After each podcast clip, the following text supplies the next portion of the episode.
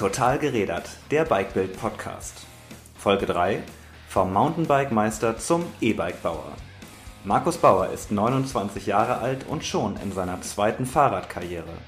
Bis vor wenigen Jahren noch ging es für ihn darum, so schnell wie möglich über die Cross-Country-Strecke zu heizen. Heute entwickelt und verkauft der Freiburger seine eigenen E-Mountainbikes. Mein Name ist Lennart Glocke und ich wünsche viel Spaß beim Zuhören. Hallo Markus Bauer, schön, dass du da bist. Hm, ich stelle dich am besten gleich mal, gleich mal vor, du bist nämlich ein echter Fahrrad-Tausendsasser. Du hast mindestens schon zwei oder bist zumindest in deiner zweiten Fahrradkarriere. Du warst Profi-Mountainbike-Fahrer und bist jetzt E-Mountainbike-Entwickler und hast dein eigenes Unternehmen. Ähm, nimm uns mal ein bisschen mit auf deinen Werdegang. Äh, was hast du so gemacht in den letzten zehn Jahren? Ja, danke erstmal, dass, dass ich die Möglichkeit bekomme, mich mit dir auszutauschen darüber, was bei mir die letzten Jahre gelaufen ist. Ähm, ja, Markus Bauer, ich bin aktuell 29 Jahre alt noch, werde in einem Monat 30, dann sind schon mal ein paar Jahre ins Land gegangen. Aber ich habe, denke ich, schon einiges erlebt. Alles, was damit äh, zu tun hatte, die letzten Jahre, war vor allem zwei Fahrräder, ähm, zwei, zwei Räder, also Fahrräder. Ähm, ja, ich war Mountainbike-Profi, zwölf Jahre lang. Habe damit erst relativ spät angefangen, so mit 16 Jahren eigentlich. Erst bin ich zum Radfahren gekommen. Aber zwölf Jahre Profi bist du gewesen. Ja, was heißt Profi? Es ist natürlich, Oder, wann ist man Profi, ja. wenn man sein Geld damit verdient? Und das habe ich drei Jahre lang. Mhm. So, ich meine, klar, ich habe ähm, immer studiert währenddessen auch. Ähm, habe einen ähm, Master mittlerweile in Produktinnovation abgeschlossen. Erst dieses Jahr dann auch, ähm, Anfang des Jahres. Aber ich war in der Zeit schon immer auch, äh, das war meine Option Nummer, äh, Nummer zwei, mein Studium. Mhm. Meine Option Nummer eins war immer ähm, der Sport in dem, in dem Zusammenhang, weil ich natürlich ja, mich äh, in der olympischen Sportart eigentlich 2016 auch für die Olympischen Spiele qualifizieren ja. wollte. Deine Sportart, da musst du nochmal ein bisschen genauer erklären, welche Mountainbike-Disziplin genau ist das? Genau, das ist die olympische Cross-Country-Disziplin geht es ähm, bergauf und bergab im Rennen. Das ist immer so ein Rennen, das äh, über circa eineinhalb Stunden ähm, geht. Alle fahren gleichzeitig los. Der Rundkurs hat so zwischen dreieinhalb bis vier Kilometer und die Runde dauert so um die zehn Minuten. Dementsprechend fährt man dann eben acht oder neun Runden. In dem, dem Kontext passiert es immer so. Und ja, wer, als Ende, wer am Ende als erster wieder im Ziel ist, der hat gewonnen im Endeffekt. Ja. Ne? Und die ja, Sache ist mittlerweile relativ groß geworden, sage ich jetzt mal. Red Bull überträgt da eigentlich die Weltcups immer alle live und ähm, ja, wie gesagt, eine olympische Disziplin seit 1996. Mhm. Und 2016 war ich da einer der ähm, Kandidaten aus Deutschland, der sich da versucht hat zu qualifizieren. Im Jahr davor war ich noch ähm, 21. beim Weltcup und 22. bei der WM. Und deswegen hat in meinem Kopf natürlich dann für die 2016er Saison schon irgendwo so ein bisschen die Quali, das war in dem mhm. Moment Top 20 im Weltcup, in meinem Kopf eine Rolle gespielt. Ähm, das hat dann ein jähes Ende genommen mhm. damals, ähm, als ich in Australien äh, über den Lenker gestürzt bin bei 35 km/h und habe mir die Hüfte gebrochen. Ähm, ja, das war vielleicht auch so ein bisschen der Start meiner Karriere, die ich jetzt im Moment habe. Da kamen so die ersten Gedanken daran, was man danach machen könnte. Ja, also ich meine, das war immer wieder ein, ein, Thema auch bei mir, deswegen habe ich ja studiert. Ne? Also ja. es war schon so, dass mir klar war, okay, das ist jetzt nicht der Sport, ich habe zwar da drei Jahre ordentlich von gelebt, aber das ist nicht der Sport, wo du wie als Fußballer jetzt dann das Geld verdienst, um am Ende davon leben zu können bis an dein Lebensende. Ne? Und Klar, ich hätte das wahrscheinlich auch noch bis in die Mitte 30er gemacht, aber es kam dann ja ein Stück weit alles anders. Und das war sicher der Startpunkt damals in Australien, da irgendwie im Krankenhaus zu liegen, eine Woche lang mit einer gebrochenen Hüfte und die Bänder in der Schulter waren auch noch alle ab. Ich bin dann abgeholt worden mit einem, mit einem Privatjet, der mich nach Deutschland gebracht hat, 27 Stunden äh, im Privatjet gelegen. Okay. Das war schon kurios, ja. ähm, die Erfahrung ist auf jeden Fall bleibend. Ich habe zum Glück keine Schäden mehr davon und bin auch zurückgekommen, habe dann auch wirklich im Jahr drauf sogar meinen größten Erfolg noch gefeiert. Bin 2017 noch deutscher Meister geworden im Mountainbike-Marathon zum ersten Mal. Vorher war ich, glaube drei oder viermal Zweiter mhm. bei verschiedenen Disziplinen, auch im Cross-Country, auch im Sprint, auch im Marathon und habe es dann da endlich mal noch geschafft. Ähm, aber es war immer so, dass die Verletzung schon nachgewirkt hat. Ich habe einfach durch den großen Eingriff, da muss also ein ziemlich großer Schnitt gemacht werden, um ja. dann an den, die Hüfte ranzukommen habe ich eine sehr große Narbe und an der Narbe scheint der Ischiasnerv angeklebt. Dementsprechend habe ich, wenn ich Vollgas belaste am Berg, immer wieder das Problem, dass mir das Bein einschläft. Ähm, und das habe ich wirklich nur in den Griff bekommen, wenn ich absolute Topform hatte. Und mhm. bei der deutschen Meisterschaft hat das damals noch gut funktioniert. Ja. Da war dann schon klar, okay, mein bestehendes Team wird sich auflösen und ich habe mich orientiert, was gibt es so an Optionen. Klar, mit dem deutschen Meistertitel habe ich dann natürlich schon nochmal versucht, auch vielleicht mhm. ein Team zu finden. Was heißt das so genau, Teams? Wie muss man sich da die, die Szene vorstellen? Ist das so ein bisschen ja. wie beim Straßenradsport? Ja, eigentlich ähnlich wie beim Straßenradsport, nur dass der Straßenradsport natürlich den großen Vorteil hat, wie jetzt gerade immer wieder Tour de France im Fernsehen dann stattzufinden. Mhm. Ähm, da kennen natürlich ganz viele Leute und die Fernsehpräsenz bringt natürlich auch Aufmerksamkeit für die Sponsoren, die bringen Sponsorengelder mit. Wir sind schon sehr abhängig von der Radindustrie im Mountainbike-Bereich, die natürlich gerne Fahrräder verkauft und dementsprechend messen sich dann Specialized-Fahrer, äh, Fahrräder mit Specialized-Fahrern auf Cannondale, gegen Cannondale-Fahrer auf Cannondale-Fahrrädern und ähnliches. Ich war da eben beim Kreidler Werksteam damals ja. drei Jahre lang angestellt und das Team hat sich dann Ende 2017 aufgelöst, weil eben eine politische Entscheidung im Unternehmen stattgefunden hat und man hat sich darauf committed, ähm, die sportive Branche oder die, die sportive Sparte gegen E-Mountainbikes einzutauschen. Man hat sich quasi ausschließlich auf E-Mountainbikes konzentriert. Das hat quasi den einen Job gekostet, aber dann im nächsten Step mir quasi die andere mhm. Möglichkeit, mhm. der Trend hat die andere Möglichkeit äh, für die Karriere nach der Karriere eigentlich ja. ermöglicht.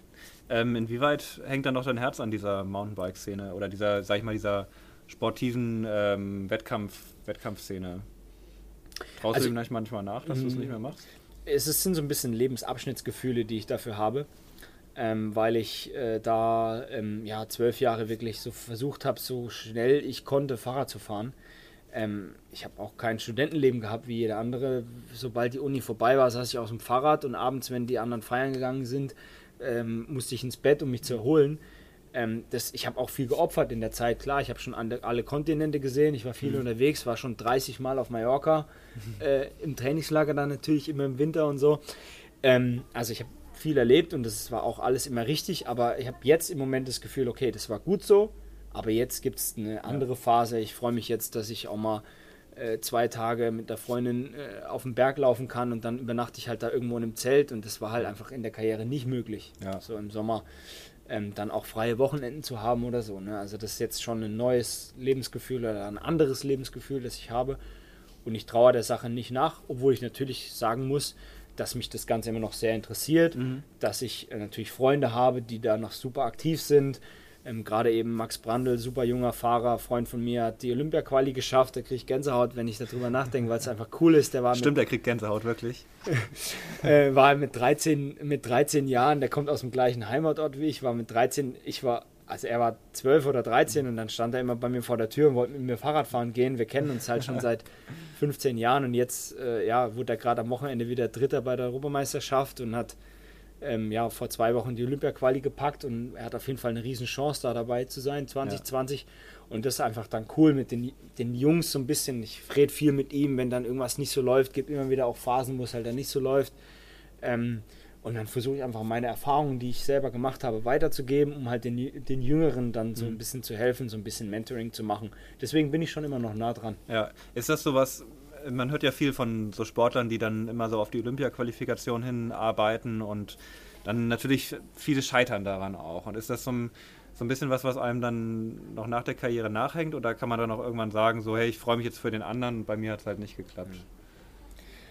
Ja, klar, das ist schon, wenn du natürlich in der olympischen Disziplin unterwegs bist, ist es das Größte erstmal, was du erleben kannst. Und klar, hätte ich schon gerne gemacht, brauchen wir nicht drüber reden, fertig. So, das ist was ein nicht erfüllter Lebenstraum. Mhm. So. Aber ja, am Ende muss ich mir selber auch eingestehen, war ich in dem Moment nicht gut genug. So.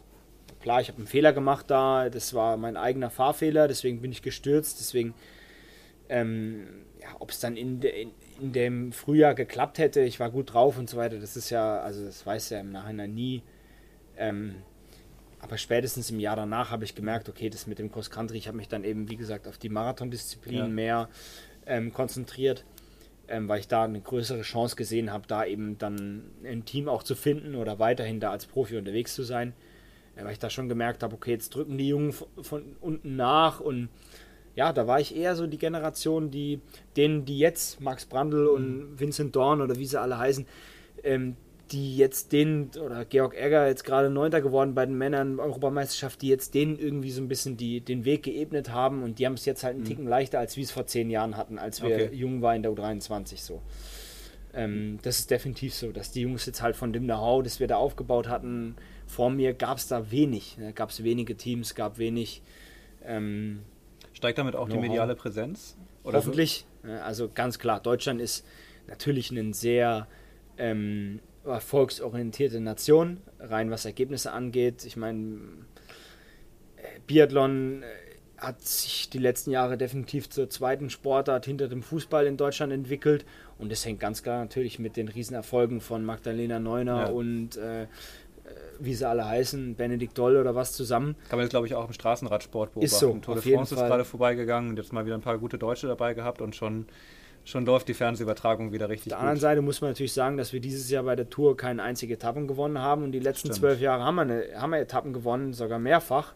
Äh, und die Präsenz war auch nicht da. Da hat natürlich das Thema Doping in Deutschland einfach eine übergeordnete Rolle gespielt. Mhm. Aber klar, durch den Emanuel Buchmann, jetzt Viertplatzierter bei der Tour, äh, kommt natürlich das Gefühl auf, so ein bisschen so, oh, wir könnten vielleicht sogar in den nächsten Jahren in der Gesamtwertung eine Rolle spielen. Die Leute sprechen immer von Hoffnungsträger und Hoffnungs alle hoffen dann, dass er mal wieder was gewinnt, der Hoffnungsträger. Ja.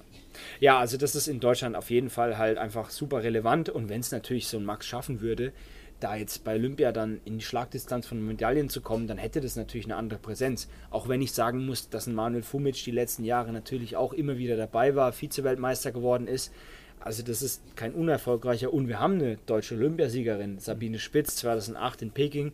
Äh, die hat einen kompletten Medaillensatz. 2012 wurde sie noch Dritte in London, 2004 äh, in Athen war sie Zweite also es ist nicht so, dass wir keine erfolgreichen Sportler äh, hätten im Mountainbike, aber es ist natürlich so, dass es super schwierig ist, über den Sommer hinweg mit einer Randsportart äh, mhm. die Aufmerksamkeit zu bekommen, die man dann bräuchte, um eben auch für Sponsoren außerhalb der Branche interessant zu sein. Ja. Könnte man das interessanter machen? Hast du da, äh, gibt es da Ideen oder Ansätze? Ja, bin ich schon viel oft äh, zu gefragt worden und wir machen uns natürlich schon ständig Gedanken dazu. Ich glaube, dass die Rennen interessanter oder weniger durchschaubar werden müssten, ähm, ist es so, dass da die letzten Jahre die Weltcuprennen sehr, ich sage jetzt mal, gleichgeschalten wurden durch die UCI oder durch die Sportler, die da großen Einfluss haben. Die guten Teams haben natürlich dann immer mehr Einfluss als die schlechteren mhm. Teams. Die wollen aber eher alle oben bleiben. Deswegen habe ich das Gefühl, dass es gut wäre für die, für die Entwicklung vom Sport, wenn der Zuschauer quasi mehr verschiedene Sieger sehen würde. Das findet jetzt gerade statt dieses Jahr. Nino Schurter Seriensieger. 2017 hat er ja alle äh, großen Rennen gewonnen. 18 ähm, dann schon nicht mehr ganz und jetzt dieses Jahr hat er auch erst zwei mhm. Weltcups mhm. gewonnen von vier. Aber, ähm, Aber was es, heißt das genau? Es wäre schon gut, wenn es halt mal ein flachen, flaches Rennen gäbe. Und am Ende würden zehn Leute in die letzte Runde gemeinsam okay. gehen und es ist bis zum Schlussstrich nicht klar, wer gewinnt. Okay, so, weil es halt einen Zielsprint gäbe der letzten, einfach mit weniger ähm, Höhenmeter, mit weniger oder dann vielleicht auch mal ein Etappenrennen versuchen zu integrieren. Mein letztes Rennen, die Cape Epic in Südafrika, acht Tage Etappenrennen, die Tour de France der Mountainbiker eigentlich. Ich fände sowas eigentlich auch cool als Weltcup-Bestandteil, mhm. dass man versucht eigentlich die Disziplinen so ein bisschen zu integrieren. Aber ja, ist natürlich jetzt auch, wenn man es dann immer bis zum Ende Schluss durchdenkt, mhm. ist natürlich dann super schwierig, sowas dann ständig auf Red Bull zu übertragen oder ja. was, wie es im Moment passiert, ja, ne? Von daher leicht ist es sicher nicht, da. Ähm, Inwieweit ist da Teamtaktik entscheidend und äh, das führt dann führt das dann dazu, dass bestimmte Teams dominanter werden, so Modell Team Sky, äh, Ineos beim Straßenradsport? Ist es da ähnlich? Wenig, wenig. Ähm, das ist das Gute, sage ich jetzt mal, am Mountainbike, dass du halt als Sportler äh, nicht wie auf der Straße, wenn du Helfer bist, dann gewinnst du eigentlich nichts. Klar, du gewinnst immer mit dem Team, aber du selbst verrichtest Arbeit, das ist natürlich dein Job, du verdienst auch gutes Geld, aber du kriegst jetzt in Form von Ergebnissen eigentlich wenig den Return on Invest, sage ich mhm. jetzt mal. Und das ist beim Mountainbike anders. Wenn du die Form hast, wenn du die Power hast, dann erfährst du das Ergebnis. Da gibt es eigentlich keine Stallorder wie in der Formel 1 oder was. Ähm, wenn du Power hast, dann bist du vorne und dann mhm. gewinnst du auch. So. Ähm, das ist einfach anders. Ehrlicher, würde ich fast sogar sagen jetzt in, in, in den Ergebnislisten einfach mhm. ehrlicher, als es jetzt im, im Straßenradsport ist. Da kannst du der Beste sein, aber wenn alle gegen dich fahren, dann gewinnst du wahrscheinlich trotzdem nicht. Ja. Also das ist definitiv mit der größte Unterschied im Vergleich zur Straße. Straße macht es natürlich interessanter, weil du die Teamtaktik hast, du kannst dich immer darüber unterhalten. Das sind ja zusätzliche Sachen, die auch mit kommentiert werden und so weiter. Ähm, aber auch sch schwer durch, zu durchschauen jetzt für den, für den äußeren Betrachter, was immer passiert. Du bist ja jetzt inzwischen mehr mit Elektromotor unterwegs als äh, mit deiner Muskelkraft. Zumindest äh, hat es ein bisschen den Anschein. Ähm, hast deine eigene E-Mountainbike-Marke gegründet, Infront Bikes. Und ja, am besten fang doch einfach mal an zu erzählen, wie, wie das dazu kam und wie, wie sich das entwickelt hat. Ja, ich habe ja schon erzählt, dass ich eben immer studiert habe und äh, Produktinnovation eigentlich so ein bisschen da immer was eigenes machen, was eigenes entwickeln und so immer so ein bisschen bei mir Teil des Ganzen war auch. Und natürlich dann mit der Mountainbike-Affinität ähm, kommt natürlich, ich meine, da, da, bin ich gut. Ne? Da komme ich her, da habe ich Know-how, ähm, da weiß ich viel. Und dann ist es einfach so, dass in dem Jahr, wo ich 2017 da gemerkt habe, okay, das mit dem Profisport wird wirklich schwierig, ich einfach geschaut habe, was gibt es für Optionen, direkt auch nächstes Jahr, sprich 18, dann wirklich voll einzusteigen. Weil das ist schon immer die Gefahr, wenn du dann was, was mit 120 Prozent gemacht hast mhm. und dann wird dir das genommen, dann brauchst du schon was, was die Lücke füllt. Weil sonst, Ausgleich, ne? Ja, genau. Sonst, sonst fängt man, glaube ich, relativ schnell an zu überlegen, okay, wollte ich das jetzt so, wie es passiert ist oder nicht. Also ich habe was gesucht, in was ich mich relativ schnell voll reinstürzen kann. Und dann habe ich da für eine Idee eben im, im Internet im Endeffekt über übers Netz zu verkaufen ähm, mit dem Konzept an Fahrrädern, mit der Idee an Fahrrädern, Mountainbikes, E-Mountainbikes, was ein großer Wachstumsbereich ist im mhm. E-Bike-Bereich, ähm, einen Investor gefunden, der gesagt hat, hey, wir glauben da an dich, an das Konzept. Wir haben die Möglichkeit, da Kapital reinzugeben. Wir haben die Möglichkeit, da auch unsere Kontakte in der Branche reinzugeben. Ja, also nochmal kurz zusammengefasst, du hast angefangen, äh, E-Mountainbikes zu machen, hast mit einem E-Hardtail angefangen. Genau. Hattest dann davor noch so eine Street-Variante mit Gepäckträger und Schutzblechen und jetzt ist gerade ein Fully gekommen. Genau, ja. Mein erstes vollgefedertes Rad ist natürlich schwieriger zu entwickeln. Deswegen auch jetzt erst im zweiten Step quasi das, das vollgefederte Rad. Kommt immer noch eine zusätzliche Komponente dazu. Warum muss eben die Federkennlinie gut machen, damit es gut funktioniert und so. Bin jetzt super happy, wie es fährt. Seit drei Wochen den Prototypen. Wird es auch jetzt Ende des Jahres dann im Verkauf geben. Werde es jetzt im August noch vorstellen. Und ähm, bin echt froh, ähm, wie das jetzt gelaufen ist und hoffe natürlich, dass es auch gut ankommt. Jetzt mit dem neuen Bosch-Motor und einem großen Akku bin ich auf jeden Fall, denke ich, gut aufgestellt und ähm, werde einfach versuchen, weiterhin so individuell wie möglich die Kunden zu beraten, ein individuell, so ein individuelles Produkt wie möglich zu präsentieren. Gibt bei mir so ein paar Individualisierungsmöglichkeiten, mhm. immer Sattel, Griffe und so weiter, was mich doch unterscheidet am Markt auch. Und ähm, ja, das wird sehr gut angenommen. Ich habe wirklich, glaube ich, jetzt in dem einen Jahr 85 Kunden happy gemacht, was jetzt erstmal relativ wenig klingt, aber von 0 auf 100 ist es dann immer doch nicht so leicht. Ich sage immer, das Fahrrad hat halt 100 Teile und wenn ein Teil nicht passt, ist das Fahrrad scheiße. Mhm aber die anderen 99 Teile sind halt eigentlich tipptopp. Ja. Und deswegen, das macht sehr, sehr kompliziert, ähm, halt wirklich ähm, hochwertige Sachen zu machen, äh, den Kunden happy zu machen. Das ist wirklich eine große Aufgabe. Da würde mich nochmal genauer interessieren, also so dieser, dieser Entwicklungsprozess, der, der da angestoßen wird. Also du hast ja irgendwo mal mit etwas angefangen und dann irgendwann entsteht da ein fertiges, steht da ein fertiges E-Mountainbike. Ja. Und du machst dir Gedanken über Komponenten, über ähm, welche Reifen baue ich da dran, wie, wie ist so die Geometrie, welches also welche, welche Radgattung will ich überhaupt bauen. Ähm, wo fängst du da an und wie endet das? Also die, die ersten Ideen kommen natürlich schon auch, also erstens von mir selbst, aber vor allem aus der Beobachtung des Marktes. Ich sehe, okay, was will der Kunde am Ende wirklich haben? Weil wenn ich was baue, was nur mir passt und dann kauft es keiner, dann äh, bringt es mir ja nichts. So. Deswegen, das ist schon was, was sehr wichtig ist. Okay, wo äh, sieht der Kunde den größten Nutzen für sich selbst? So, und dann ist es natürlich so, dass da eine komplette Entwicklung dahinter steht. Da wird ein CRD-Modell gemacht im, am Computer, dann gibt es da einen ersten Prototypen, den wird, an, wird angeschaut, der wird gefahren, passt das alles. Dann kann es auch mal sein, dass einer bricht in einem Test. Man muss ja da dann ordentliche äh, Tests auch bestehen. Ähm, wo mehrere Jahre ähm, Nutzung simuliert werden und wenn der dann irgendwo bricht, dann muss, ich, muss da mhm. nachgebessert werden im, im Modell. Ähm, Wie hast du diese ganze, so diese ganze Entwicklungsinfrastruktur genutzt? Also wenn du Tests machst, dann musst du ja an bestimmte Menschen mit äh, so CAD-Modellen und sowas rankommen. Wie, wie lief das? Also einerseits natürlich durch mein eigenes Know-how. In der Produktinnovation ist der CAD-Teil natürlich vorhanden. Ähm, da habe ich eigenes Know-how mit eingebracht und habe natürlich da auch Leute, die in der Branche seit Jahren tätig sind, ähm, mir zu Rate gezogen und habe mit denen gearbeitet. Ein Entwicklungsbüro in Köln, Coleo, hat mich da unterstützt ähm, bei der Entwicklung auch. Ähm, die, die haben mehrere voll gefederte Räder auch schon wirklich final gebaut.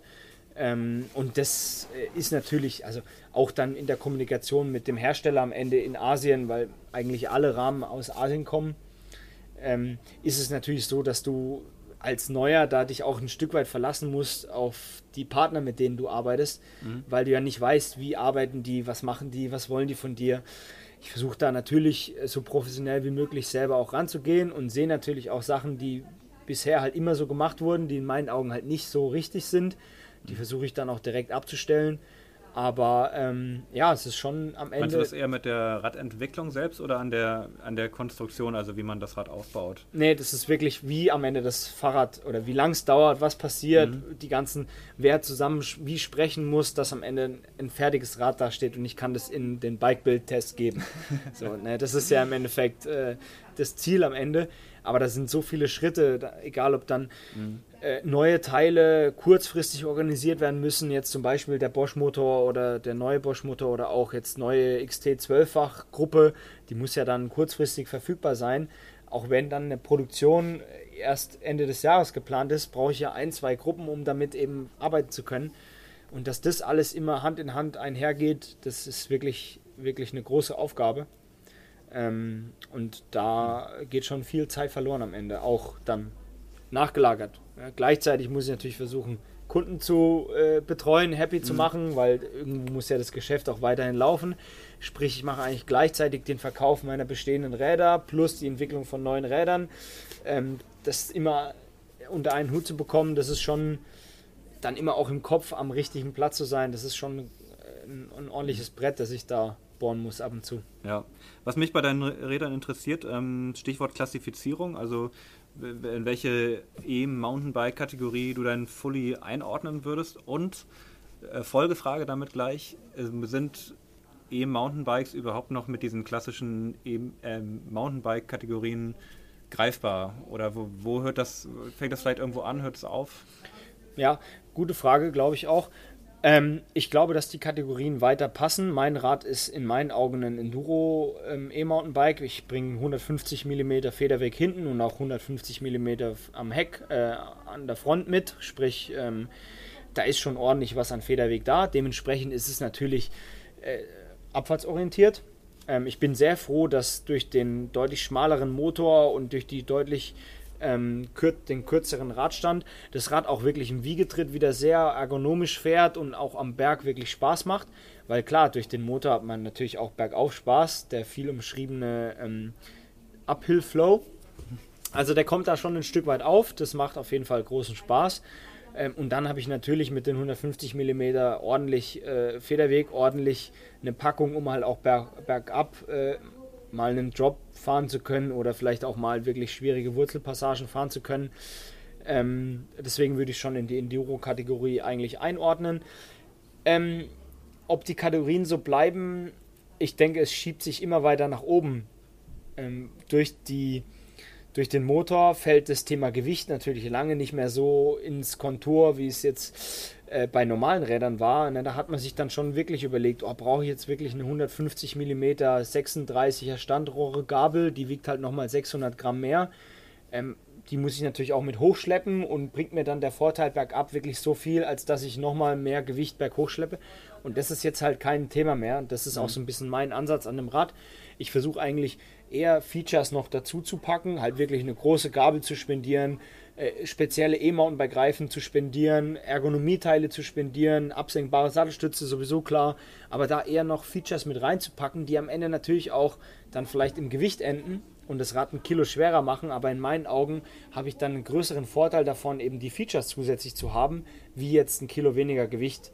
Ähm, na klar, ist immer halt, es ist schwer, ne? da brauchen wir nicht drüber reden, das, da reden wir ja nicht über die, mein Fully äh, früher im Rennen hatte 9,5 Kilo und jetzt hat mein Fully E-Bike 25 Kilo. Das ist halt so schon verrückt, ne? Aber klar, die Leute wollen auch immer größere Akkus haben. Dann wird halt auch der Akku wieder ein bisschen ja. schwer. Also Geht das noch weiter, dass, dass Leute größere Akkus, größere Motoren wollen? Also irgendwann 1000 Wattstunden oder was, was da noch kommen mag? Gut, es gibt natürlich jetzt auch mittlerweile Bikes und Systeme, die ähm, die Möglichkeit haben, einen zweiten Akku auch mit anzubauen und dann 1025 Wattstunden zu liefern. Äh, ist natürlich dann schon ein ordentliches Brett. Ne? Da bringst du dann nochmal 3 Kilo ans Fahrrad, dann reden wir über 28 Kilo. Ob das dann am Ende irgendwann noch ein Fahrrad ist, auch von der Ergonomie, wie sich das fährt und so. Ja, das muss dann jeder für sich selber wissen. Aber klar, also das ist das, was ich auch sagen will. Diese Klassen, die haben sich so ein bisschen ist es eher nach oben was dazugekommen, so. Mhm. Diese äh, 28, 30 Kilo Fahrräder, die gab es ja früher irgendwie nicht. Ähm, und die Klassen, es ist jetzt, ein Enduro-Rad ist eher halt 150, 160 Millimeter, nicht mehr 140. Also es ist eher mehr Federweg in der Klasse, die eigentlich eher ähm, eine All Mountain hat halt dann auf keinen Fall mehr 120, sondern auf jeden Fall 140 Millimeter. Ähm, deswegen, ja, E-Mountainbike Fullies, die fangen bei 120 mm Federweg an. Das ist das geringste. Ja. Und es gibt ja schon Race, Hard, äh, Race Fullies für 100 mm. So. Also die Klasse fällt komplett weg und oben kommt eher noch was dazu. Also es hat sich eher nach oben verschoben. Aber die, die Bezeichnung würde ich trotzdem gleich lassen in dem Moment jetzt. Ja. ja. Wie, wie wird sich so das Verhältnis von äh, Mountainbike, äh, sag ich mal, die elektrifizierten und die nicht elektrifizierten entwickeln. Ist das klassische Mountainbike überhaupt noch ein großes Thema? Wenn ich das wüsste, würde ich, glaube ich, richtig viel Geld mit dem Know-how verdienen. Ja.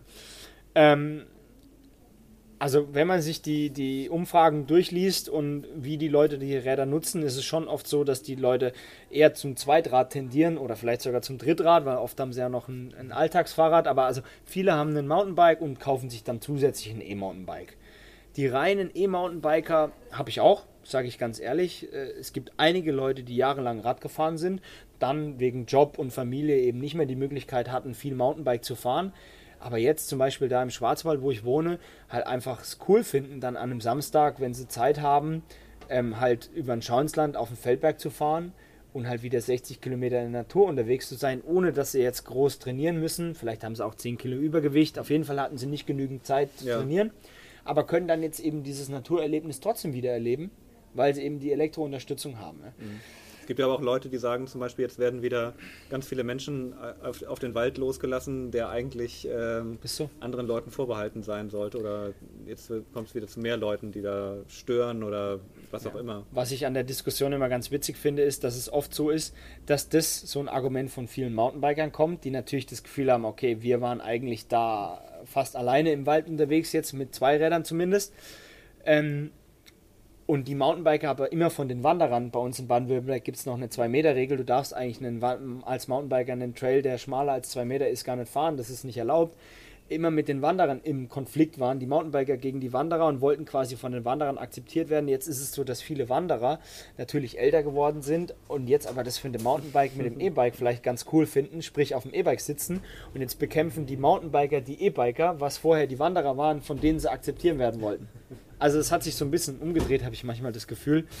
Ähm, das ist eigentlich ganz spannend. Also Frieden im Wald ist noch nicht in Sicht. Frieden im Wald ist auf keinen Fall in Sicht und es ist definitiv so, dass natürlich einige Leute jetzt wieder an Orte kommen im Wald oder auch in den Alpen, wo sie dann zwar hochkommen im Fahrrad, aber schwerlich nur runter.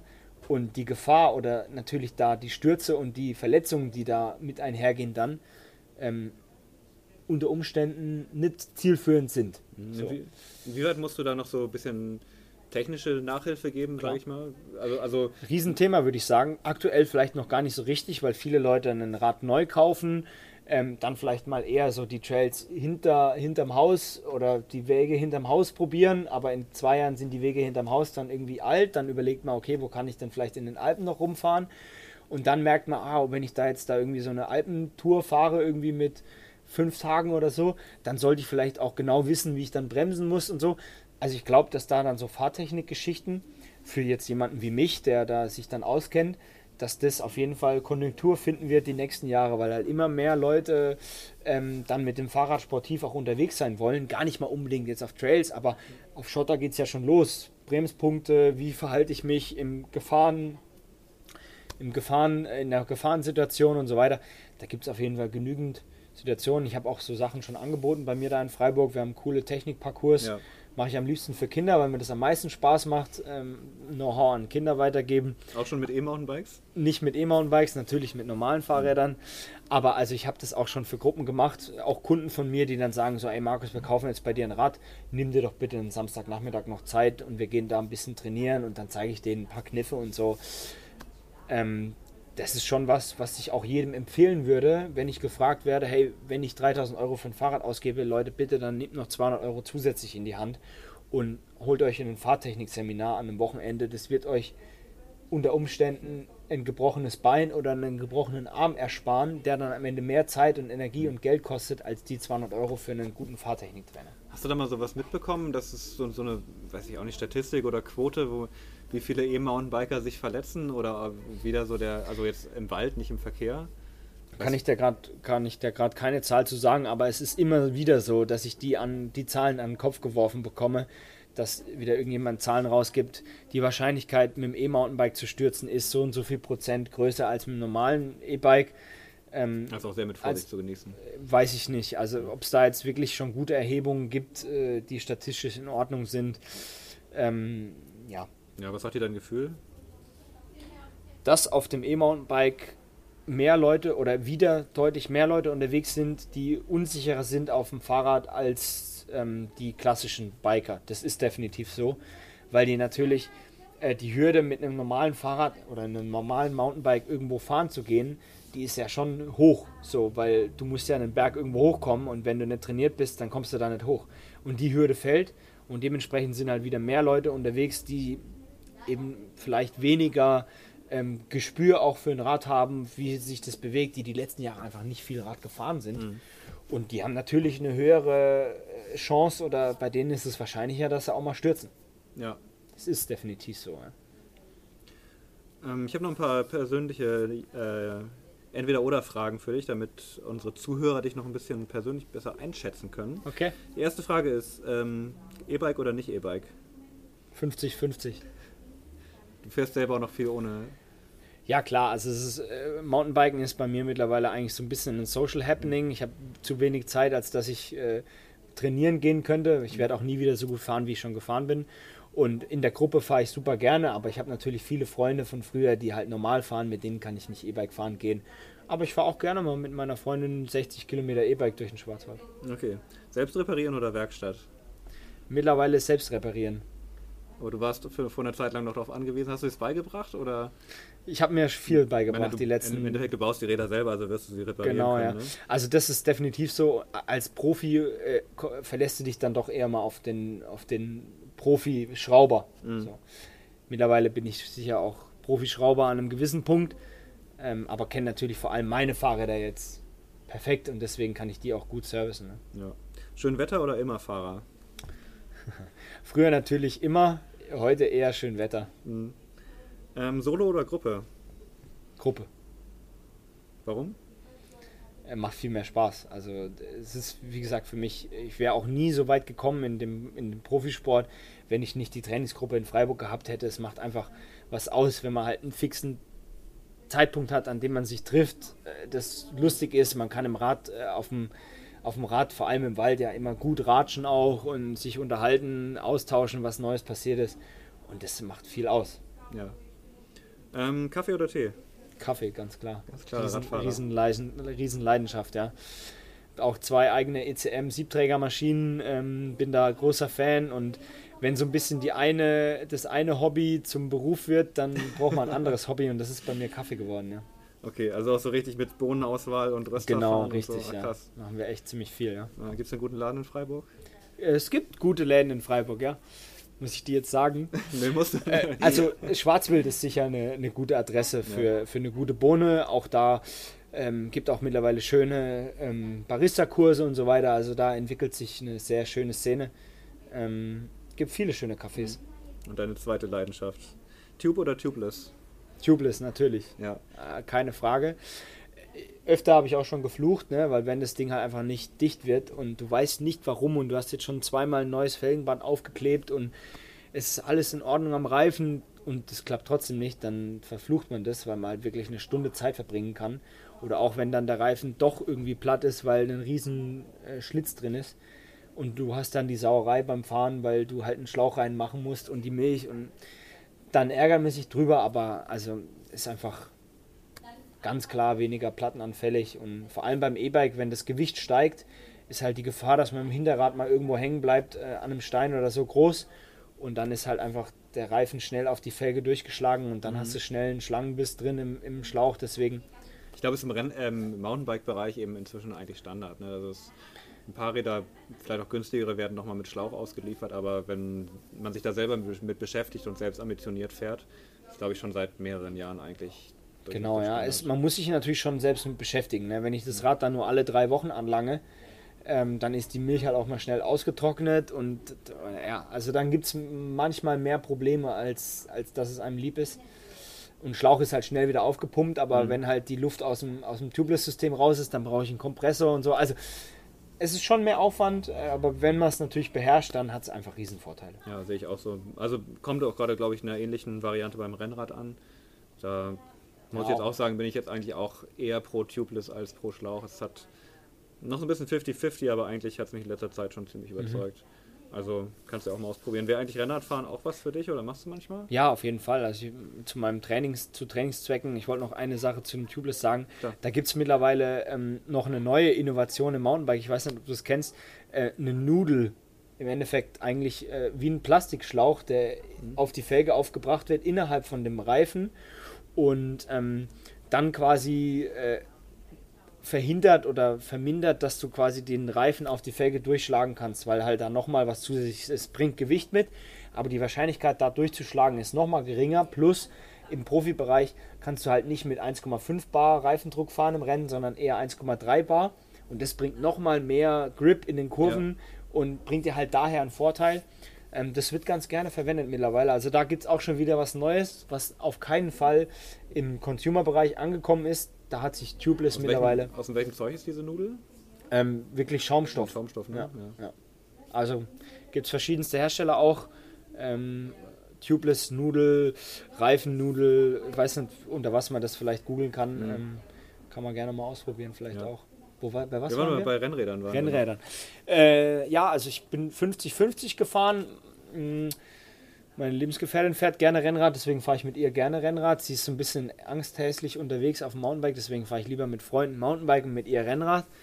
Ähm, ist auch geil, vor allem wenn du natürlich irgendwie so eine kleine Straße hast, bei mir da im Schwarzwald, wo wenig Autos unterwegs sind, da macht es natürlich schon voll Bock, auch mal durch den Schwarze zu fahren mit dem Rennrad. Ähm, du kommst einfach auch länger oder weiter und ja, ja. bisschen schneller, mehr Adrenalin. Ähm, ich fahre vielleicht sogar wirklich 50% Rennrad. Also es macht mir schon großen Spaß. Ah, habe dieses Jahr auch eine große Rennradtour gemacht. Das erste Mal. Ich meine, sowas kannst du als Profi dann nicht machen. Bin auf Mallorca einmal um die Insel rumgefahren, als wir da waren. Dieses Jahr war ich das erste Mal in meinem Leben im Juni auf Mallorca. Das ist mir auch noch nie passiert vorher. Sonst immer halt im Winter zum war, Training. War das, noch, war das noch okay? Oder wir waren nicht, nicht, nicht am Ballermann. Ne? Also wir waren dann im Hinterland unterwegs mit Freunden. Und da bin ich einmal um die Insel rumgefahren an einem Tag. Es waren fast elf Stunden, 310 Kilometer ja. oder was. Dann einfach einen ganzen Tag Rad gefahren. Ähm, sowas macht man als Profi dann nicht, weil auf dem Trainingsplan stehen fünf Stunden und halt der Rest des Tages Erholung und dann kannst du nicht elf Stunden Rad fahren, danach bist du halt zwei Tage platt. Ja. Aber jetzt ist es ja egal. Sowas macht mir jetzt schon auch mal Spaß. Ich bin auch mit, mit dem Rad dann von Freiburg nach äh, Ruhpolding dieses Jahr gefahren, habe halt einen Rucksack dabei gehabt, ja. habe da angehalten zweimal zwischendurch. Ähm, sowas kann ich jetzt halt mal machen, was halt jahrelang nicht möglich war in der Saison auch. Ne? Ja, das ist ein gutes Stichwort. Ähm, Radkilometer pro Jahr versus Autokilometer pro Jahr? Jahrelang 25.000 Radkilometer im Jahr. Ähm, jetzt ziemlich viele Autokilometer gerade noch, weil natürlich das ein sehr ja, zeitintensiver ähm, Beruf ist aktuell, der auch viele Kilometer auf dem, hinterm, hinterm Steuer erfordert. Aber ähm, zwölf Jahre lang deutlich mehr Fahrradkilometer, mhm. aktuell deutlich mehr Autokilometer, leider. Ja. Ähm, drei Dinge, die du am Fahrradfahren liebst. Jetzt muss ich lange überlegen. Ähm, richtig gute Form haben, wobei das bei mir jetzt nicht mehr in dem Maße passiert. Und dann ja, du bist noch gut in Form. Man muss dazu sagen, wir sind gerade auch zusammen gefahren und das sieht schon noch alles, das ist, das ist schon noch alles da, wo es sein soll und äh, kommt auch noch schnell den Berg rauf und runter. Ja, aber also es ist natürlich, wenn du mit einer absoluten Topform in einem Rennen bist und dann ein Rennen fährst, ohne darüber nachzudenken, ob das jetzt weh tut oder nicht, dann tut es halt auch nicht mehr weh. Das ist schon ein unglaubliches Gefühl. Ne? Das werde ich sicher auch also mhm. so nicht mehr erfahren, aber das ist definitiv was, was mir riesig Spaß gemacht hat immer. Ähm, fahren an der Strecke, die unglaublich schöne Aussicht mit sich bringt. Einfach dieses Erlebnis in der Natur ähm, macht, äh, macht mir großen Spaß. Und dann glaube ich wirklich die, das soziale Happening daran in der Gruppe zu fahren. Das ist definitiv äh, was, was man so in, glaube wenigen Sportarten sonst auch hat. Im Schwimmen auf keinen Fall, im Fußball klar danach in der Kabine. Aber während man den Sport macht, ist da Laufen vielleicht noch ähnlich, wenn man zusammen joggt ist da Radfahren schon sehr, sehr sozial und ähm, auch das E-Mountainbike in meinen Augen sehr sozial, weil es natürlich Leistungsunterschiede extrem ausgleicht und man am Ende in der Gruppe gemeinsam irgendwo ankommt, jeder in seinem Pulsbereich oder in seinem angenehmen Bereich, den man gerne fahren will. Und deswegen ist es in meinen Augen sehr sozial und, und gruppenverträglich, weil am Ende, wie ist es in der Gruppe, wenn man als Amateur unterwegs ist, einem ist immer zu langsam und ja. einem ist immer zu schnell. Und deswegen führt es oft zu Spannungen und das passiert halt auf dem E-Mountainbike wenig. Außer einem ist der Akku leer gegangen. Dann wird es schwierig. Meinst du eigentlich, dass das für ein, äh, für ein Rennrad sich ähnlich entwickeln könnte mit äh, E-Rennrädern? Bin schwer gespannt, ja. Äh, die E-Rennräder können natürlich am Ende nicht so schwer werden wie jetzt die E-Mountainbikes aktuell. Ne? Ähm, ich glaube auch nicht, dass sich da Motoren durchsetzen, die am Ende irgendwie bis zu 600 Watt bringen, wie jetzt da der, der Bosch-Motor. Oder auch die anderen Motoren bringen ja eigentlich viel Power. Da gibt es jetzt andere Konzepte, zum Beispiel von Fazua Richtig, genau, ja. Eben so ein Fazua-Konzept oder auch Specialized, die jetzt ja gerade ein neues Rad vorgestellt haben. Da denke ich schon, dass der ein oder andere, der vor allem auch gerne einfach Alpenpässe fährt und dann halt Bock hat, drei Pässe zu fahren an einem Tag und nicht nur einen und dann völlig platt zu sein, dass der sich jetzt schon schwer überlegen wird, wenn dann so Räder rauskommen jetzt wie im Moment. Äh, kaufe ich mir das noch zusätzlich oder ist es vielleicht sogar die Option, mit der ich immer fahre? Bin gespannt. Ne? Es ist schon so, dass eben der Reich, das Reichweitenplus für viele Leute ein entscheidender Kauffaktor ist, denke ich. Einfach die Möglichkeit zu haben, halt wieder 80 Kilometer zu fahren und nicht 30. Ja. Und das ist ja im Rennrad dann der gleiche Effekt, auch wenn du nur 250 Watt Power zusätzlich hast. Ne? Aber denke schon, dass es kommen wird die nächsten Jahre. Ja. Letzte Frage: Gibt es sowas, ähm, so, ein, so ein Wunschfahrrad von dir? Jetzt kein, kein Infront, aber ähm, Sowas, was du irgendwie mal brauchen würdest, wo du sagst, so, ich würde gerne ein E-Mountainbike äh, haben, das die gleiche Power hat mit 18 äh, Kilo. Aber das ist aktuell oder das ist auch in Zukunft, glaube ich, ziemlich schwierig. Ähm, auf was hätte ich Bock? Äh, immer wieder habe ich Lust auf wirklich stylische Stadtfahrräder. Das ist schon was, wo ich gerne mal noch mir ein geiles Rad selber bauen möchte. Ähm, aber ich wollte mir auch dieses Jahr schon ein Enduro-Fahrrad selber aufbauen und habe es jetzt die ganze Saison immer noch nicht geschafft. Ist natürlich so, wenn dann das zu deinem Beruf wird und du ständig mit Fahrrädern zu tun hast, an einem Samstag dann noch selber an einem Rad schrauben, das ist manchmal so, es tut einem dann selber weh, aber oft bin ich dann froh, äh, es funktioniert irgendeines meiner Fahrräder. Ähm, ja, also da äh, muss ich echt sagen, geht so ein bisschen die Passion für was Eigenes teilweise verloren, weil ich halt einfach viel an fremden Fahrrädern oder an Fahrrädern in meinem Geschäft schrauben darf, muss, soll. Ja. Aber ähm, ja, im Mountainbike-Bereich äh, denke ich, habe ich alles, was ich haben will. Und es wäre, wenn dann. Wie viele Mountainbikes hast du? Sechs. Einige verkauft die letzten zwölf Monate. Also ich hatte, glaube ich, bestimmt zehn. Ja, aber ich habe trotzdem, glaube ich, noch einige Fahrräder zu Hause. Es sind bestimmt zwölf. okay. Ja. Sind schon viele Fahrräder. Klar, es kommt auch viel zusammen, ne? wenn du dann da Profi bist. Ähm, hast du meistens ein Crossrad, du hast ein, ein Rennrad, du hast äh, auf jeden Fall ein Trainings-Mountainbike, du hast ein Race Hardtail, du hast ein Race Fully, dann hast du vielleicht noch zusätzlich ein Enduro-Rad auch, um mal irgendwo halt einen Bikepark zu, zu fahren oder so. Dann hast du auf jeden Fall schon sechs Räder. Ähm, dann hast du auf jeden Fall ein Stadtrad, so, dann hast du vielleicht auch noch ein E-Bike zum Einkaufen, so, dann hast du schon acht Fahrräder im Keller. Ähm, und das eben jede Saison auch ein bisschen neu ab und zu oder mhm. immer wieder anders. Und dann bleiben noch zwei Fahrräder stehen und dann sind es auf einmal nach zwei, drei Jahren halt irgendwie 12, 15 Fahrräder im Keller. Ja, na gut, es gibt Schlimmeres, ne? Ist so. Ja, Ja, ich habe wenigstens nicht zwölf verschiedene Autos. Das wäre schlimmer. sehr gut. Markus, ähm, herzlichen Dank für deine Zeit. Ja, gerne. Ähm, Spaß gemacht. Ich wünsche dir viel Erfolg weiterhin mit äh, deiner, deiner Marke und deinen ganzen ähm, Unternehmen. Ach, was ich ganz vergessen hatte, du machst ja auch noch äh, Veranstaltungen. Richtig, ja, Jetzt wir die machen. Chance nochmal, was du da Genau, ja, wir machen eine E-Mountainbike, äh, nicht E-Mountainbike-Veranstaltung, was sage ich? Wir organisieren ein äh, Mountainbike-Marathon-Rennen mit 60% Single-Trail-Anteil im Schwarzwald, der Trail Hype. Ähm, wirklich äh, eine coole Veranstaltung, ehrenamtlich organisiert. Ich versuche mich da einfach zu engagieren. Ist gleichzeitig auch immer das Mountainbike-Bundesliga-Finale für die Profis. Ähm, 28. 29. September dieses Jahr wieder das Event. Wer Lust hat, gerne mal vorbeigucken. www.weldercup.com mit, äh, mit W-A-E weldercup.com und ähm, einfach mal gucken. Ähm, gibt ein paar coole Videos auch aus den letzten Jahren, dass man so ein bisschen einen Eindruck bekommt, was da abgeht. Ähm, kann man gerne mal vorbeischauen. Ja, Und ansonsten. ich verlinke das www. unter dem Podcast. Sehr gut. Infront-bikes.com, wenn sich jemand für meine. Wird auch Bikes verlinkt. interessiert. Sehr gut. Wie gesagt, herzlichen Dank für das Gespräch und ja, danke ähm, dir. viel Erfolg. Und ja, ich bin gespannt auf deine neuen Bikes und deine Events. Danke dir. Das war die dritte Folge unseres Podcasts Total gerädert. Für noch mehr Folgen klickt auf bikebild.de oder folgt uns auf Facebook und Instagram. Wir hoffen, es hat euch gefallen und wir freuen uns über Kritik und Ideen in den Kommentarspalten.